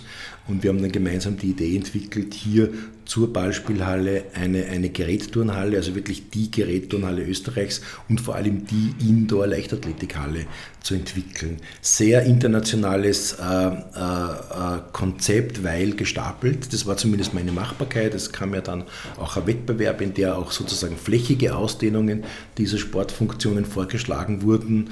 Gewonnen hat letztendlich ein Projekt, das, das diese, diese Stapelung der Sportstätten auch aufgenommen hat, wie wir sie vorgeschlagen hatten. Und diese, diese Arena darf ich jetzt beraten. Das heißt, das kommt, das kommt auch sehr bald äh, und wird in Wahrheit in Wien äh, einschlagen, weil es sowohl im Spitzensport als auch den Breitensport bedienen wird. Das heißt, hier entsteht in, in Wien wirklich ein Sportzentrum, das wir in Wahrheit lange schon gebraucht haben, äh, das, das aber wirklich einschlagen wird und viele, viele äh, Bedürfnisse decken wird. Damit wird es vermutlich aber auch nicht getan sein. Das heißt, es wird weiter äh, Rundhallen geben. Also es fehlen ja noch vier Hallen, zwei sind bereits jetzt im Bau von den fünf Rundhallen, die wir gewonnen haben. Es wird weiter die, die große Arena geben. Es wird, es, wird, es wird Nachnutzung in der Stadthalle geben aus meiner Sicht. Es wird sehr viele, äh, ja, und es wird auch die, die diversen äh, Stadien der, der Zweit-, Drittligisten auch geben, die, die sicher weiterentwickelt werden müssen. Denn hier, hier schreitet einfach auch die Zeit voran. Wien hat auch das Thema äh, Nutzungsdruck. Das heißt, wir haben Gott sei Dank, und dafür beneiden uns viele Städte, grundsätzlich Schutz auf Sportstätten mit dem Sportstättenschutzgesetz. Trotzdem haben wir aber Verdichtungsdruck, sodass wir, ähnlich wie beim Eisring Süd, quasi auch bei sehr vielen ähm, Plätzen auch darüber nachdenken werden, wie können wir die, die Qualität der Sportstätten so optimieren, dass wir auch noch Wohnungen oder andere Nutzungen dazu bauen können. Das wird, das wird spannend, auf das kann man sich freuen. Es gibt Bundesländer wie, wie, wie das Burgenland beispielsweise, die, die, die wenig Sportstätten in letzter Zeit gebaut haben. Also ich könnte mir auch vorstellen, dass man hier äh, durchaus einiges, einiges sehen wird in, in Zukunft. Und äh, Steiermark kann ich am wenigsten sagen, ich meine, das zweite Stadion in Graz ist, ist, ist immer wieder in Diskussion, in Wahrheit wirklich lange. Ah, das wird auch bald einmal kommen, denke ich doch. In Graz? In Graz, ja. Das, das, von dem reden wir, glaube ich, auch schon wieder zehn Jahre, dass, dass hier sozusagen die, die Clubs sich wieder teilen, je nach, je nach Erfolg und, und je, nach, ja, je nach Befindlichkeiten wird, wird, wird das aus meiner Sicht auch. Und Hartberg zieht dann beim GRK ein, oder? Und, und Hartberg, ja, Hartberg, Hartberg ähm, wird, wird, wird Geld auftreiben müssen. Aber äh, Hartberg zieht beim GRK, das ist ja gut, ja. Gut, darüber willst du offensichtlich noch nicht sprechen, wir es so stehen. ähm, Harald, du bist ein umtriebiger Mann und auch in einigen Vereinigungen tätig. Beispiele zu, äh, in, sind etwa IAKS, das ist äh, die Internationale Vereinigung für Sport- und Freizeiteinrichtungen und UIA, ich muss gestehen, ich bin im Französischen nicht ganz so bewandert. Uh, Union Internationale de Architecte, stimmt das? Ja, du kannst es auf Englisch sagen, ah, International Union of Architects, und dann hast du nicht Union, also sind dieselben drei Buchstaben. Bleiben wir im Englischen. Uh, welche Aufgaben übernimmst du dort und was reizt dich daran? Ist ja nicht so, dass du sonst auch nichts zu tun hättest. Nein, na absolut nicht. Und, und eingangs noch, ich bin auch in der, in der ÖNORM tätig, ich habe gewisse Lehrtätigkeiten. Das sind mehrheitlich ehrenamtliche Tätigkeiten, wo es mir einfach wichtig ist, äh, mein Know-how weiterzugeben und einfach zu schauen, dass speziell in diese Sportplanungsbereiche möglichst für junge Menschen nachkommen. Das heißt, es ist wirklich mir ein Anliegen zu schauen, dass, dass, wir, dass wir dieses Know-how weitertragen. Was machen wir in der UEA, äh, International Union of Architects? Hier gibt es eine Work and Leisure, äh, Sports and Leisure Working Group. in die wurde ich hineingewählt 2007, 2008, kurz, na, kurz nach der Euro war das, 2008, äh, weil ich einen Vortrag beim Olympischen Komitee in Zagreb gehalten habe und du wirst dort bei Appointment äh, hineingewählt und, und das ist in Wahrheit ein sehr erlesener Kreis von internationalen Sportarchitekten. Das heißt, das ist sozusagen in jedem, in jedem Land der Welt gibt es da ein, maximal zwei Vertreter. In Österreich haben wir nur zwei Vertreter, die in der UEA sind und äh, die, die symbolisieren sozusagen eine, eine sehr kleine, feine äh, Gemeinschaft, die sich auf spezielle Sportaufgaben äh, spezialisiert haben. Das heißt, es sind einerseits natürlich Stadien- und Arenenarchitekten, das sind aber zum Beispiel auch eine Kollegin, die, die mit ihrem Vater hauptsächlich Pools, Olympic Pools macht. Das ist ein Kollege, der, der sehr viel im Eissport macht.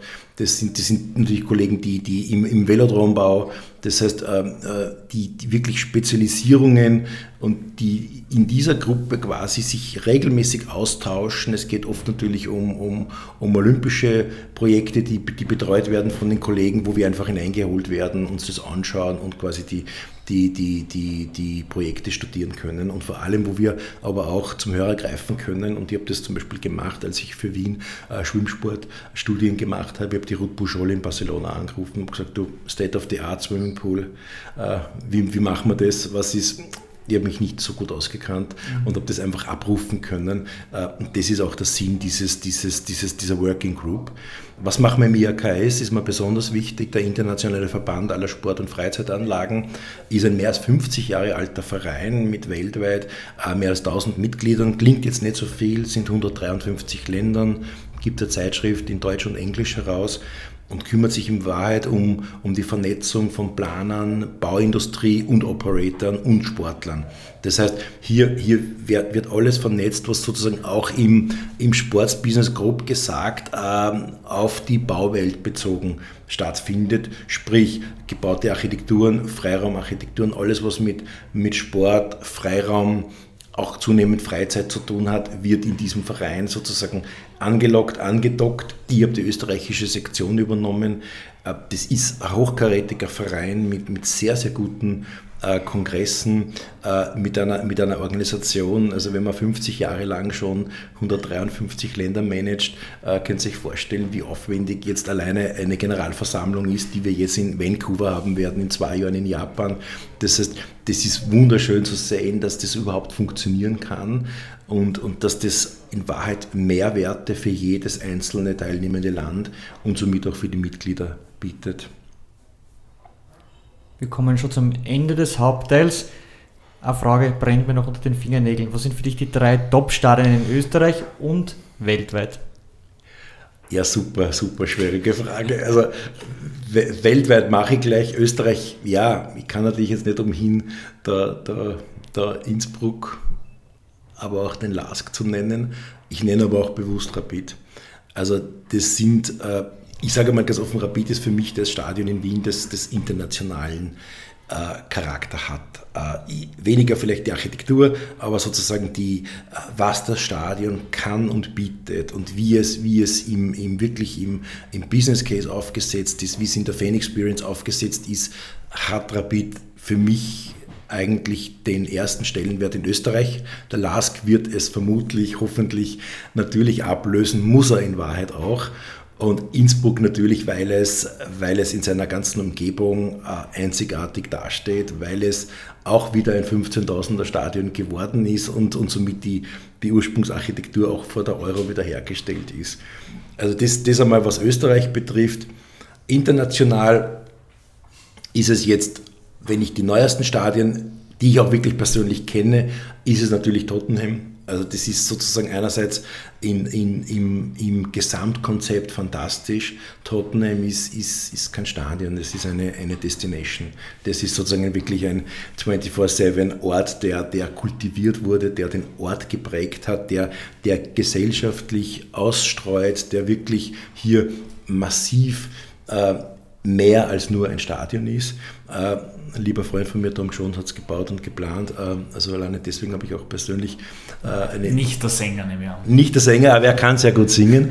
Und, und Tom Jones hat in London drei Stadien gebaut. Also, also und, und Olympic Stadium und, und Emirates. Das heißt, Wahnsinn. Einer der, der, der weltweit besten besten Stadionarchitekten und, und ich war auf der Baustelle, ich war, ich war im fertigen Stadion. Das ist unfassbar. Das ich glaube, ich denke mir jetzt einmal, äh, Los Angeles wird das unter Umständen noch einmal, noch einmal toppen. International dann sicher ähm, Bari, ein, ein, Stadion aus den 90er Jahren von Renzo Piano, kürzlich verstorben.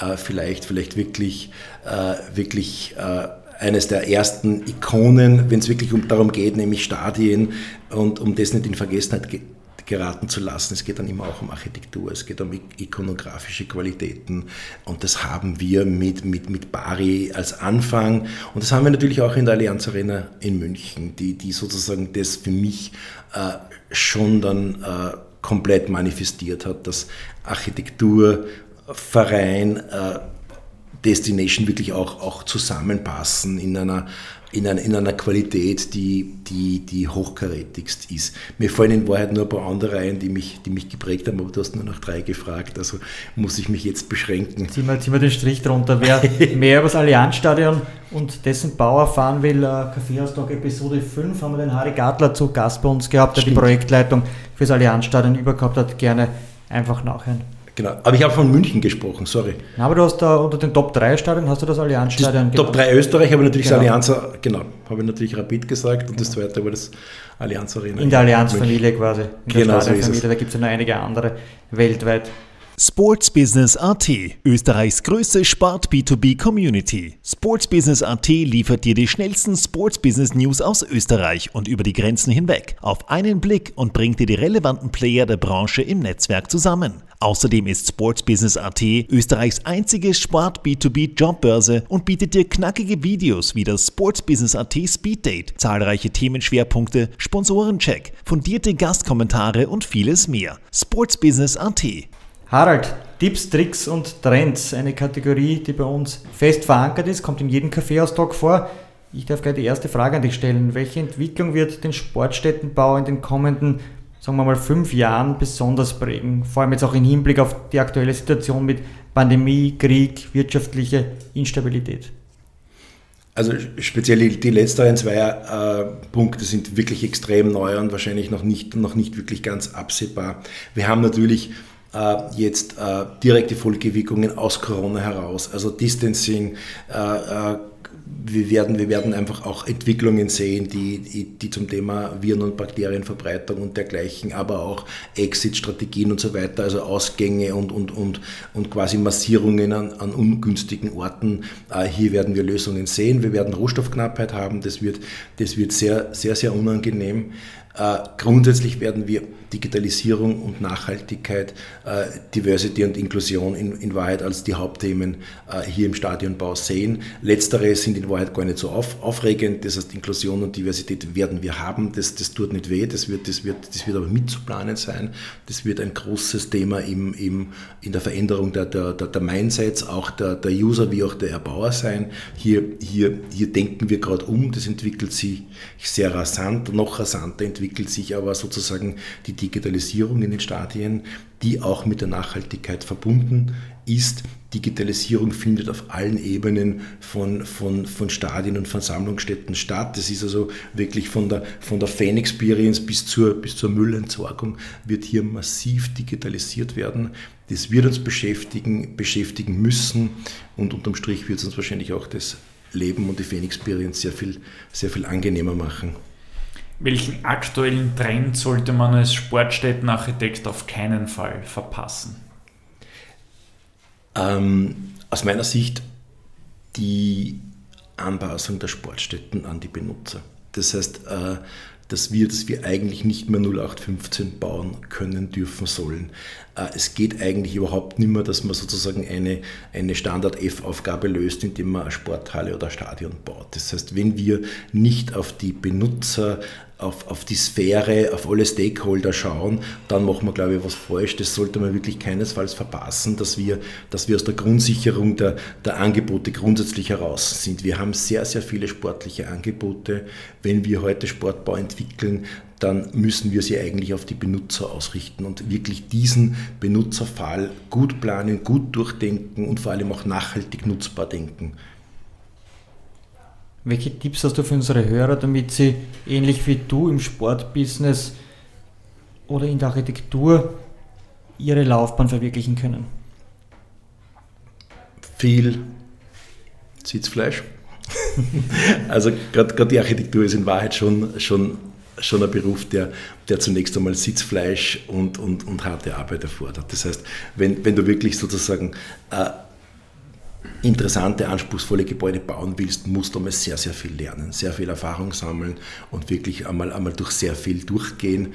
Äh, mein, mein, mein Tipp wäre wirklich zu versuchen, und diese Chance hatte ich Gott sei Dank, ein Gebäude von den ersten Linien bis zur Übergabe und am besten nur drei Jahre danach wirklich zu spüren und zu betreuen. Also wirklich zu sehen, äh, wie hat sich das Gezeichnete ausgewirkt auf die Benutzer, hat es funktioniert, und wirklich hier auch ehrlich hinzuschauen und zu betrachten, ist es das, was ich wollte, äh, was kann ich besser machen.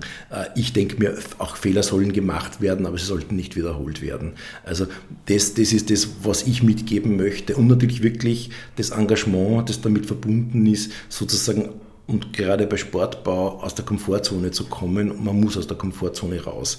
Architektur ist kein besonders komfortabler Beruf. Das ist nicht, nicht nur Zeichnen und schöne Dinge entwickeln, das ist wirklich ein harter Kampf auf allen Ebenen äh, und das macht es aber auch so spannend, speziell im Sport. Also hier rauskommen und in Wahrheit Engagement zahlt sich aus. Wir tauchen jetzt nochmal tief in dein Leben ein, Harald. Ui. Wir kommen zurück, Rück- und Ausblicke. Wenn du auf deine Sport-Business-Laufbahn zurückblickst, welche Personen haben dich besonders äh, geprägt? Ah, ganz schwer, ganz schwer Namen zu nennen. Äh, in Wahrheit sind, sind, sind die Namen, die, die, die, die ich wirklich als, als prägend empfinde, äh, natürlich Meilensteine in meinem beruflichen Leben.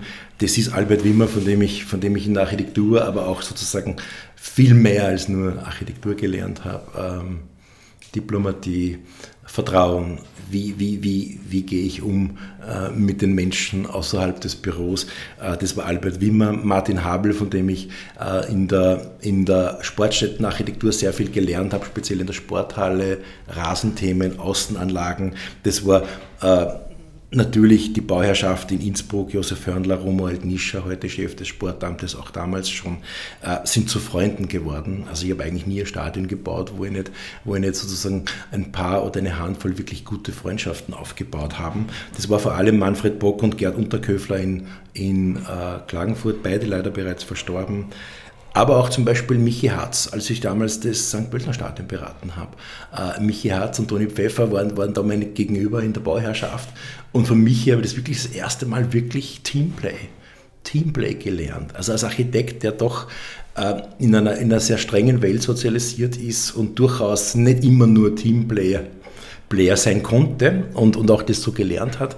Da hat mir Michi unfassbar viel geholfen, er ist ein wirklich guter Freund. Äh, Ewald Rowold der mich, der mich in Hamburg, ähm, jetzt wo wir einige Projekte machen dürfen, nach Hamburg geholt hat, White Paper zu Sporthallen äh, schreiben hat lassen und mich in den Nutzerbeirat der Stadt Hamburg geholt hat, wo wir, wo wir mit äh, Finanz- und Bildungsstadtrat und Sportstadtrat eigentlich die Beziehungen zwischen Schule, Sport und Verein ausdiskutieren. Und natürlich meine Frau, Christine Dietja, die, die, die in Wahrheit ähm, mir Zielstrebigkeit äh, unfassbares Verantwortungsbewusstsein mit, mitgeben konnte oder mich mitentwickeln lassen konnte. Und das ist schon, das ist schon die, die, die beste Abrundung, denn, denn ein Büro äh, gemeinsam mit seiner Frau zu führen, ist gar nicht unbedingt so einfach, sagen viele. In Wahrheit uns fällt es ganz einfach, weil wir da äh, gar nicht besonders straff organisiert sind, sondern das wirklich auf, auf Vertrauen und auch in Wahrheit auf dem, auf dem Lustprinzip basierend, jeder macht das, was ihm Spaß macht, äh, aufgebaut haben und das bis heute so halten. Und die 100 geborgten Schilling für deine Diplomarbeit oder den Druck deiner Diplomarbeit waren die besten ihres Lebens wahrscheinlich. Ne? Absolut, ne? absolut. Ich habe sie, glaube ich, auch zurückgezahlt. ja, oder, indirekt hast du sie jetzt zehnmal zurückgezahlt und durchaus euch, euch Oder ich habe es vielleicht direkt beim Abwaschen abgedient.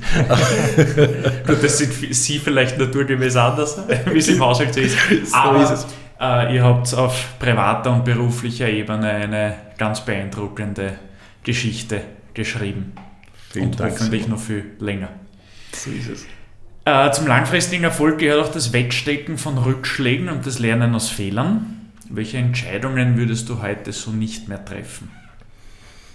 Ähm, ohne es wirklich beim, beim, beim, Namen zu nennen, also es gab auch Projekte. Na, äh, wir wollen Namen hören. äh, Projekte hören. Also in Wahrheit äh, äh, tatsächlich, ähm, speziell auch aus, aus dem Büro wie wir kommen, äh, man kommt nicht mit dem breiten Rücken in die Selbstständigkeit. Das heißt, ich habe einige Projekte begonnen, äh, die, die, die, die einfach nichts waren wo, wo man einfach eingestiegen ist. In Wahrheit ist nichts passiert. Ich war jung und ich habe sicher zu lange gewartet, um zu sagen, äh, ich will raus, ich mag nicht mehr. Also das sind Dinge, äh, die sich im Nachhinein tatsächlich als Fehler erweisen. Fehler im, im Sinne von vergeudeter Zeit und auch, äh, auch eine Karriere in der Architektur ist ja nicht, nicht planbar. Das, das ist kein gerader Weg, das ist immer ein, ein verschlungener Weg, weil es müssen ja quasi Aufgaben auch kommen, man kann sie beeinflussen, das stimmt schon. Aber sozusagen, äh, was ich bereue, ist oft, oft nicht rechtzeitig gesagt zu haben, ich, ich, mich interessiert das und jenes nicht. Äh, das, das, das bereue ich, ja, aber die gab es ein paar Mal, aber das muss es auch geben, um, um auch sozusagen den Weg und, und das Gehirn entsprechend zu kalibrieren. Na, vielleicht kriegen wir bei der nächsten Frage Namen, Projektnamen. und zwar, auf welche Entscheidungen bist du besonders stolz? Also ich bin tatsächlich besonders stolz darauf, äh, mich, mich für, für du kriegst keinen Namen, äh, mich, mich, äh, mich vor allem auch in den Schulbau bewegt zu haben. Das heißt, wirklich, wirklich geschaut zu haben, dass, dass, dass Sport, Schule und Architektur zusammenkehren für mich. Das heißt, über die, über die Sporthallen, über die ich mich gekümmert habe, auch wirklich in den Bildungsbau in den Bildungsbau zu gehen. Wenn ich aber zum Beispiel mir denke, in Wahrheit auch, auch beim LASK genau das so gemacht zu haben, wie wir es gemacht haben, also gar nicht ins insistiert haben, dass wir hier unbedingt ausführen müssen, war im Nachhinein eine sehr, sehr gute Entscheidung. Das heißt, aber doch schmerzhaft, weil, weil man in Wahrheit ein, ein Baby in die, in die Obhut vor dem anderen gibt. Trotzdem war es eine gute Entscheidung, die, die sehr stark bauchbezogen war und äh, eigentlich nicht, nicht machtbezogen. Das heißt, ich habe jetzt nicht, nicht einfach insistiert darauf, ich muss das fertig machen und ich muss da dabei bleiben, sondern ganz im Gegenteil, ich habe einen guten Entwurf geliefert, ihr macht es fertig und ich freue mich wahnsinnig auf die Eröffnung. Harald, wo siehst du dich in fünf Jahren? Immer noch bei Raumkunst? In der Pension? In, Nein. Auf den Malediven? Oder im neuen Nationalstadion des ÖFB? Wow, das wäre toll. Das wäre toll. Also das, das ist ja eine, eine, eine, eine sehr unterbeleuchtete Frage. Äh, die, das Nationalstadion, auch die werden wir hoffentlich einmal wieder, wieder, wieder seriös auf dem Tisch haben. Äh, keinesfalls in Pension und, und natürlich bei Raumkunst. Äh, wir sind eine derartig ähm, spannende Plattform zurzeit. Wir haben wunderbare Mitarbeiter. Das, das wird weitergehen. Äh, ich sehe mich in Wahrheit auch, auch, auch in der Rolle hier auch wirklich äh, äh, äh, jungen Leuten auch die Möglichkeit zu geben, sich, sich bei uns zu, zu entwickeln im, im Sport- und Bildungsbau, auch in anderen Bauaufgaben. Also das ist ja sozusagen auch nicht wirklich, nicht wirklich alles steuerbar und da sind wir immer offen und das macht uns in Wahrheit auch aus. Äh, da sehe ich mich in fünf Jahren keinesfalls in Pension. Ich glaube, das äh, als Architekt, du weißt es wahrscheinlich eh auch, äh, muss einem ja der Bleistift aus der Hand fallen, äh, damit man wirklich aus, auf, aufhört. Und äh, das ist aber auch in Wahrheit nicht das Thema. Wir haben in unserem Beruf einen Beruf, den, den wir in allen möglichen Facetten ausbilden können. Und ich habe das als 25-Jähriger im Studium nicht geglaubt, dass mir erzählt wurde, so quasi so, das ist so wie alter Wein. Du wirst immer besser und, und, und irgendwie erst ab 50 wirst du überhaupt einmal wahrgenommen. Also das ist jetzt dann bald der Fall. Und äh, ich habe es nicht geglaubt, ich habe sogar ein bisschen, ein bisschen erneuend gefunden, dass man sozusagen immer, immer auf diese, auf diese Zeitfaktor spielt. In Wahrheit ist es aber so. Das heißt, man, man, man braucht sehr viel Erfahrung und, und sehr viel, das man durchgemacht hat, um wirklich, um wirklich auch, auch wieder reif für, für große, spannende Aufgaben zu sein. Super, vielen Dank. Äh, ganz entlassen bist du noch nicht. Wir machen jetzt den Schlusssprint und zwar in ah. Form des Word-Raps. Wir werfen dir zwei Begriffspaare hin und du antwortest bitte möglichst äh, kurz und knackig. Harald, Stadion oder Multifunktionsarena? Stadion. Lask oder Rapid? Rapid. Das Nationalstadion des ÖFB planen oder lieber doch eine NFL-Arena? Nationalstadion. Als Auftraggeber Stadt oder Verein? Verein. Bei der Planung eines Stadions fließt meine Liebe in das Gesamtbild oder Details? Details.